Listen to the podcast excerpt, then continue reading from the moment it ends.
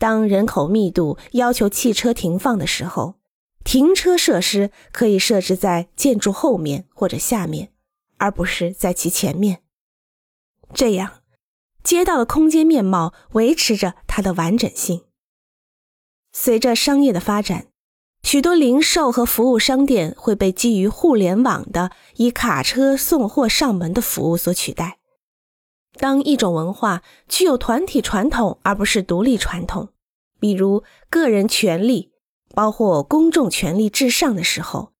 连贯的普通的建筑还有建筑的最佳状态比较容易实现。无论建造什么，当有很多传统建筑形式而不是完全个人自由的时候，它也会得到提升。美国城市更多的是通过企业家形成，而不是通过对城市生活的伟大设计；更多的是通过利益，而不是公众可取得的好处。这是需要做出选择的。